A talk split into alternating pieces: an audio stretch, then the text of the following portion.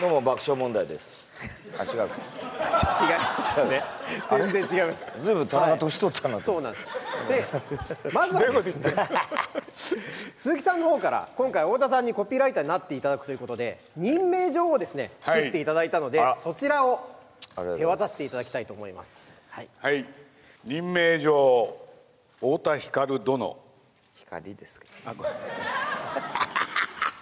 大した変わんないじゃどいや確かにねそうです。すいません。太田光殿、はい。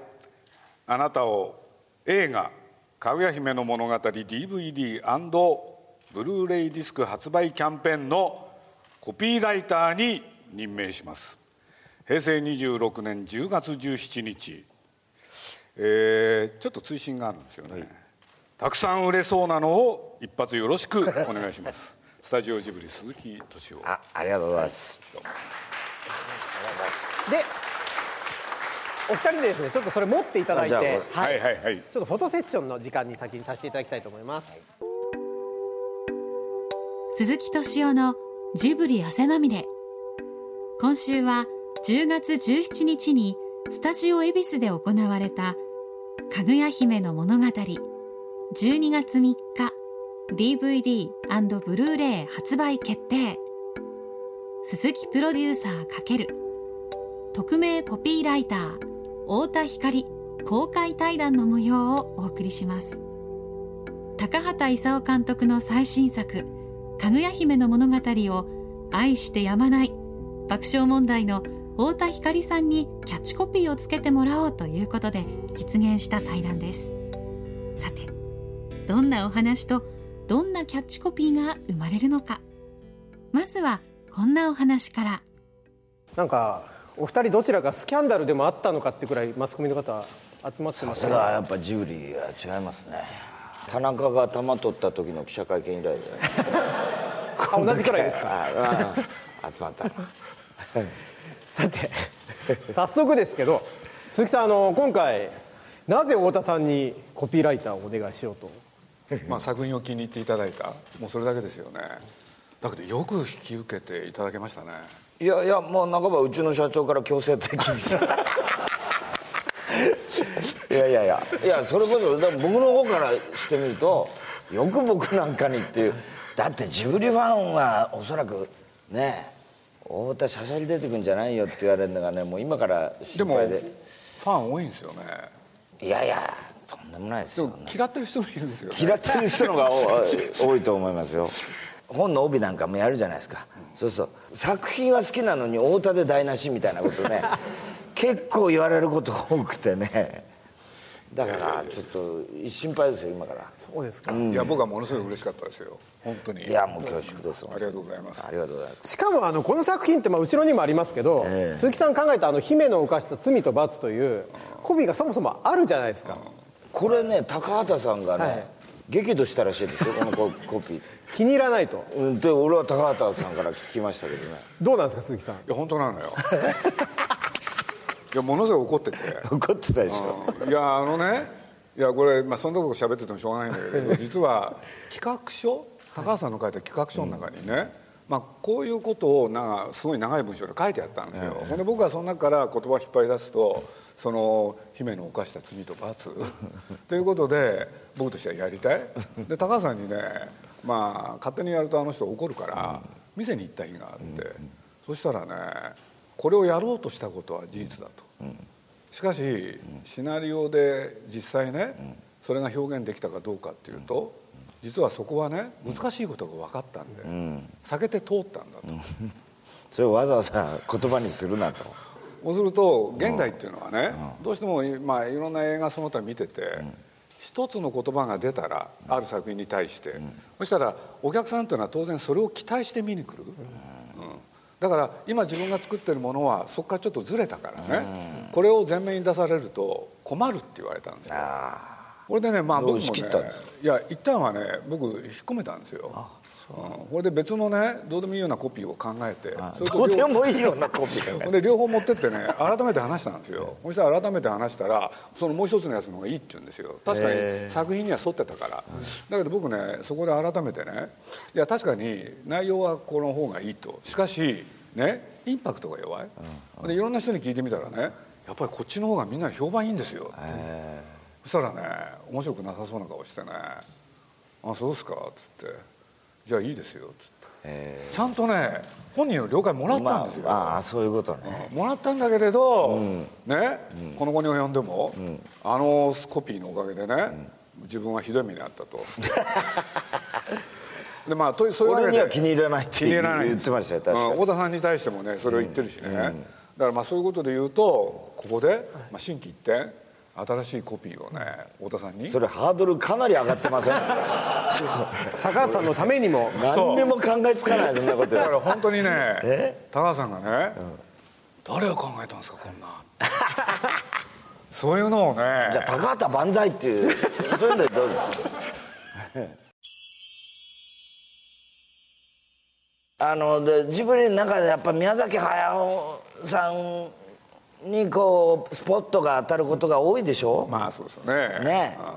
で高畑さんも面白くないだろうなと思うんですよ。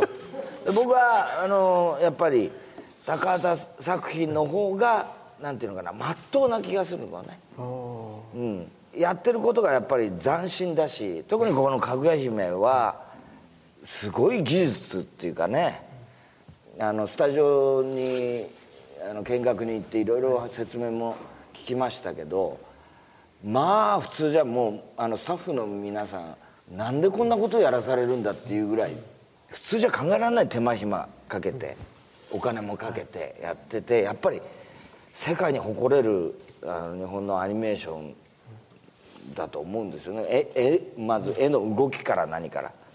そういうところはやっぱ高畑さんっていうのはすごいなと思うんですけどね。実際にあの太田さん何度か高橋さんとまあ対談みたいなこととかされてますけど、ご本人自体の印象ってどうなんですか？ちょっと気難しい陶芸家みたいなね。あのよくこう山の上にいる陶芸家いるじゃないですか。人里離れたとこ行ってすごい作品できてるのにこれ違うっつってあの割っちゃうようなね。なんかそういう感じがするね。で一切妥協を許さないというかそれでも妥協してるんですかね高畑さん。まあ本人の基準で言えば妥協してますよね、でもやっぱりレベルがその妥協のレベルがやっぱ違いますよね。あの高橋さんの作品、まあ、今回最新作ですけどずっとある中で太田さん最初にその高橋さんの作品であこの人違うないいなと思われたのってどれ入り口としてはどれだったんですか？僕はあのアニメのあの要するにテレビシリーズの時のアルプスの少女ハイジとか。ハイジとかあの赤毛のアンとかね。あ赤毛のアン。赤毛のアン高畑さんそうです、はい。あの赤毛のアンがもうとにかく大好きでアニメーション。まあ原作も好きなんだけど。あそうなんですか？あそうなんですよ。僕も好きだったんですよ。あそうですか。だからいいですよね。だから子供の頃にうんなんていうのかな。慣れ親しんだあのものではあるので。赤毛のアン覚えてらっしゃいます？覚えてますもちろん。あれね、要するにマシューが男の子を迎えに行く、そしたら女の子だったと、これで家ねとにかくまあ今日は連れて帰ろうっていうのを始まるでしょ、そしたらなかなか家に着かないって覚えてます？あの馬車に乗ってねそう。ん、ずーっと行く。延々着かないんですよあれ、うんうんつかない、うん。これよく考えるとね30分の話を30分でやってる。時間通りなんだ。リアルタイムなんだ。そう。へこれで家へ着くまでにね3話3話かかったのかな？そうです。そんなかかってかかってるんですよ。あれ見直しすると面白いんですよ。あそう。でよくそんなことをね俺 で当然ねこれ高橋さんに聞いてみたら、なんで第一話でね家に着かないんだと、いやそんなことは関係ないでしょと、このねお話においては、要するに彼女の魅力をどうやって引き出すかなんだからそのねあの家へ行くまでのその工程の中にね、彼女のその魅力伝えるポイントがあるかわけで一人でねずーっと喋って空想しながらね。そうね、家へ着くかどうかなんていうのはね、そんなどうでもいいことでっつって、いろいろ揉めたらしいんですけど後で考えるとね、とんでもないチャレンジ、確か記憶が正しければあの第1話の最後の最後まで「アン」ですら出てこないんですよねあれえそうそうそうマシューが迎えに行くままでで確か第一話終わっちゃうんですよ、よと。く見てるね。あ勉強してきたんだ。違う。僕も好きなんですアンが。アンいいよね。いいですよね。あれ高橋留美子さんがまた大好きで。あそうですか。で彼女があれを見てね自分もなんか書いてみたい。これでねうるせえやつらだから。そうなんだ。あのかぐや姫って女はどう思ったんですか太田さんは？味方によっちゃ嫌な女だよね男にとっちゃ割とだから男を振り回すようなところあるしでもまあ女の本質っていうのはそうそういうとこなのかもしれないなっていう部分もあるしね。聞くところによるとねなんか若い時からモテたらしいんですよ。高畑さんかなりモテたらしい毎日朝高橋さんの席へ行くと、まあ、みんな出てきて高橋さんだけ遅刻なんだけれど机の上に女性たちが花とそれからお弁当？並んでたらしいのよ。プレイボーイだった。プレイボーイっていうのがね、まあ、とにかく本人はどう意識してたのかねモテたらしいんですよね。そうするとそのね例えば今回の女性の描き方で言うとその所長があってその後の儀式。これで一人の女性としてかぐや姫を描いたわけでしょ？そうそこら辺になんかね体験が盛り込まれてるわけです。なんかねやっぱり垣間見えますよね。高橋さんというのは女性をどう見てるのか。女の体を知り尽くした男が描いたかぐや姫。かぐや姫。ということで。やっぱりね宮崎駿とちょっと違う気がするんですよね。宮崎さん童貞だっていう噂ありますよね 息子いますからファンタジーじゃないですそこは。なんかね僕今回ね、まあ、風立ちエロチックですよね確かに。風立ちぬがあってかぐや姫があったでしょ、そうするとね何が違うかって言ったら女性の描き方。うん。これでかぐやあの風立ちぬの方はね、まあ、僕両方に関わってるんで、まあ、ちょっと慎重に言いますけれど、まあ、男男にとってねちょっと都合のいい女性が出てきああますよね。確かにそうなのか、でそういうことで言うとかぐや姫の方はあんまり都合良くないですよね。そうそうそこら辺でねこれ両方見た人はね皆さんねあそういう見方もできるわけね。お客さんどう思ったのかなっていうだからそういうことで言うとねまあ世にいろんな作品満ちてるんですけれど、どうしても男が作るととかくね、まあいろいろ言われてても男に都合のいいね。男尊女卑になりやすいのが、非常に女性の立場に立って描く。太田さんもそうっすよね。な何ですか？女性。どういうことですか？なんか女性ちゃんと尊重。僕も千人切りなんでね。だから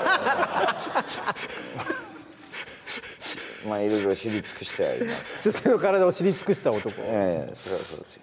テクニシャンですから。どこが？どこ鈴木さんどうなんです？かいや僕はあの自分のことは何言って僕は今日頼んでんだから。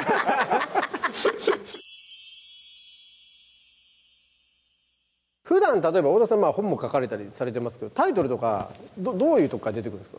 どっちかっていうと割といろいろ候補を出して、だからパッとひらめく方じゃないんで自分の中でもういくつもいくつも出してこれにしようか。もう最後まで悩む方ですね。普段のでも瞬発力で瞬発力じゃないのかもしれない。いやだからさっきのさ、俺の紹介が一番大きいのよ、田中どうして年取っちゃったんだって、そうするとかぐや姫何なんだっていうのを例えば言ってもらえばね、南こうせつとか。みんな知らないんですよ 太田さん売れるやつっていう今回あのテーマがあるんで神田川とかそういうだダメかなそういうんじゃ DVD の横に神田川って書いてある。かぐや姫神田川。僕ラジオにね呼んでいただいてその時にねやっぱすごい人だなと思ったのはね要するに「かぐや姫と風立ちぬ」どっちが傑作なんだと。そういう質問をされて、ほんで僕はねこう答えたんですよ。要するに改めて思ったのは「風立ちぬ」宮崎駿はエンターテイナーである、一方高畑勲はアーティストじゃないかと、そしたらねそれじゃ答えにならないっておっしゃったんですよ あれねいいでしょそれじゃ答えにならない、うん。そういうやつ出してくださいよ。それでいいですかじゃあ。まあ俺の少ない女性経験で言うとですね。まあいつまでたってもまあ皆さんもそうでしょうけど女ってわ分かんないっていうところあるじゃないですか。何何がね喜ぶんだかなんで怒るんだかさっぱり分かんないでしょいくつになっても。まあおるだけなのかもしれないけど。だからそういう感じはかぐや姫を見てて。今いいっすね、今の。今のいつか。ななんだか分かんない。なんだか分かんないって。女って女って分からないってやつてんてんてんとかってでもあの逆に言うとかぐや姫ってあの女性の方は分かる分かるって見てる人いっぱいいるんですよね。そうなんだよでねもだから太田さんの名前がつくとさ、はい。説得力ありますよね。どういう意味女太田さんが女って分からないって言った瞬間に童貞は見ろとかって具体的な感じしますよね。だってかなりかなりあるよね。社長すいません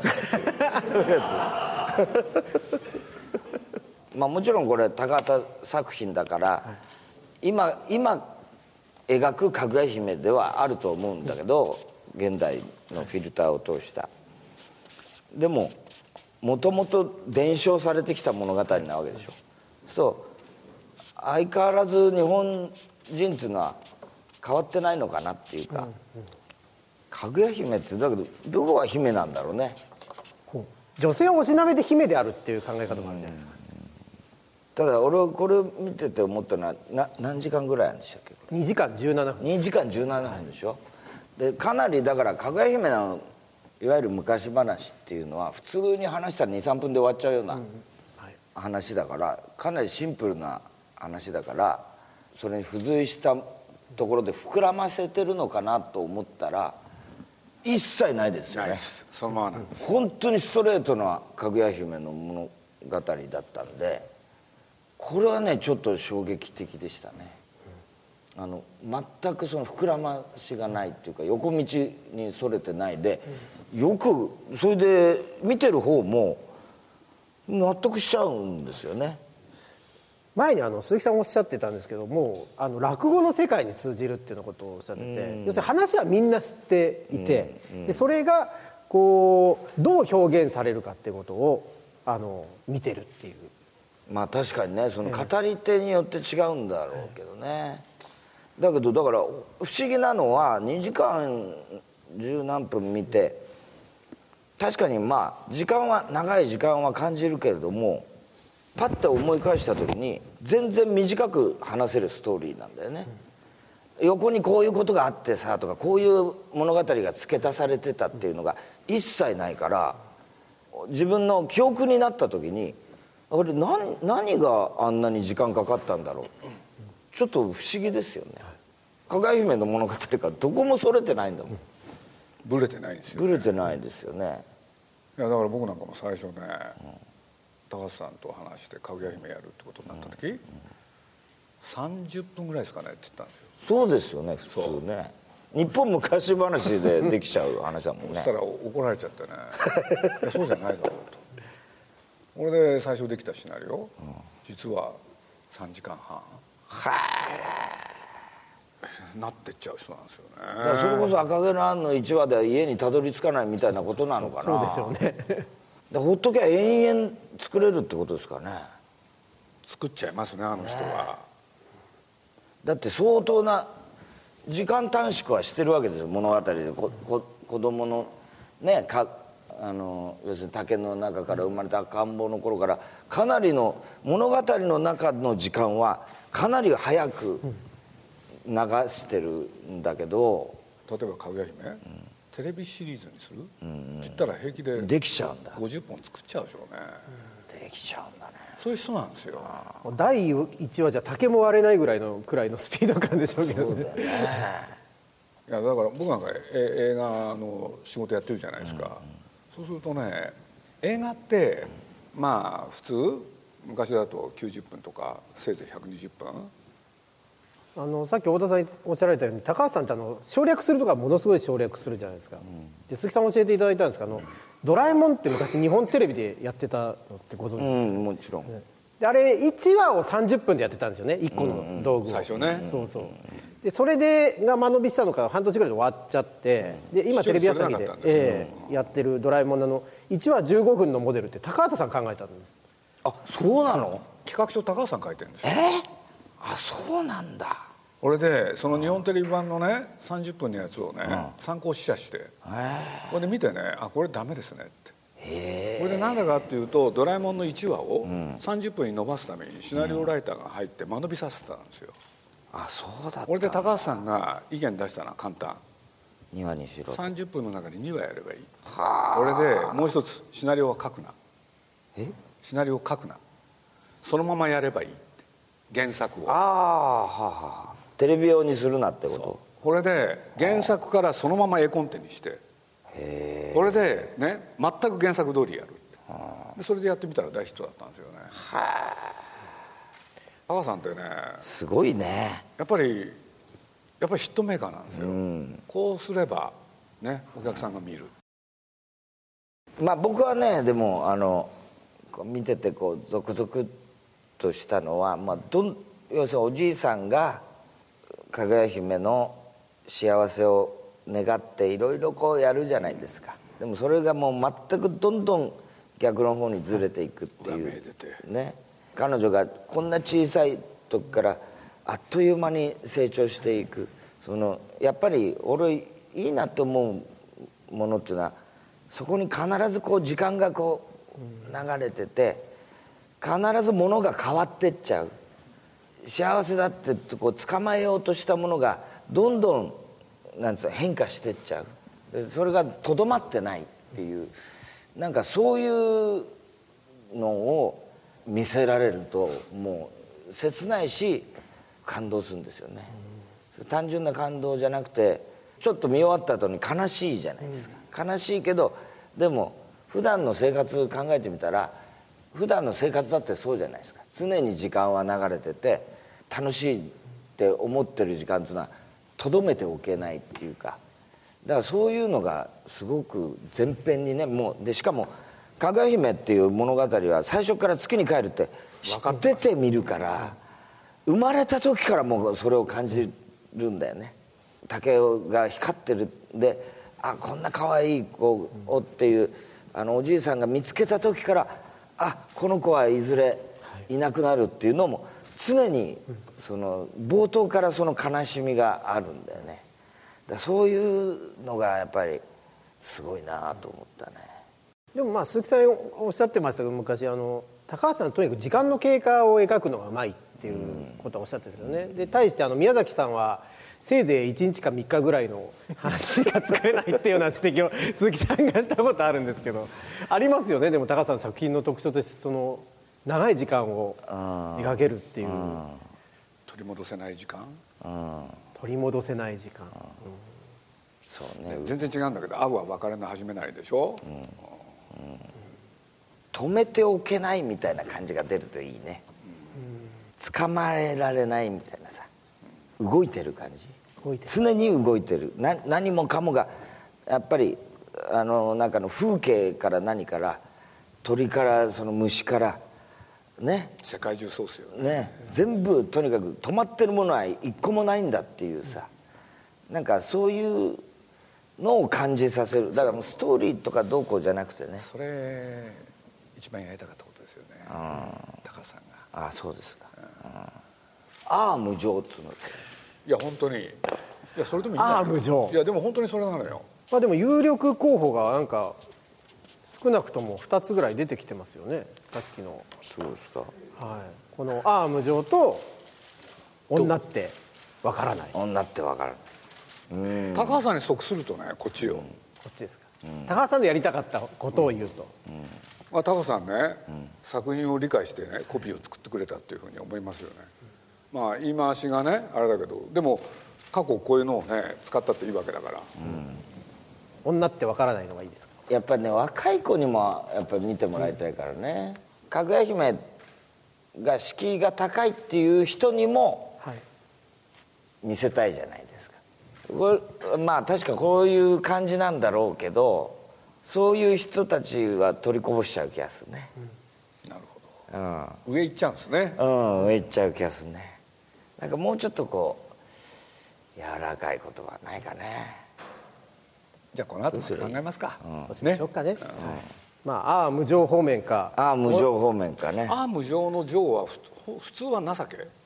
そうですね、はいまあ後ほどちょっと持ち越しもありつつ、あの大きな方向が見えてきたんじゃないかと、かぐや姫のその女性像にスポットを当てていくか、高橋さんがやりたかったこの移ろいゆく時の流れの方にスポットを当てていくかというところで、えー決定校は後日発表という形になるんじゃないかというところまで今日たどり着いたと。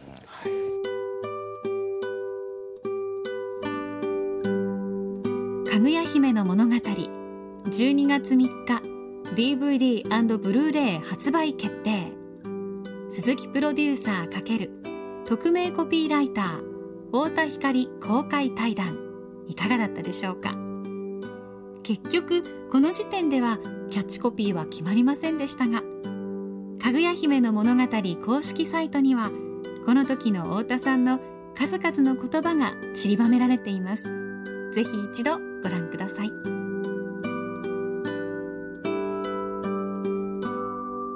鈴木敏夫のジブリ汗まみれ。この番組はウォルト・ディズニー・スタジオ・ジャパン。街のホットステーションローソン。アサヒ飲料。日清製粉グループ。立ち止まらない保険 MS&AD 三井住友海上。au の提供でお送りしました。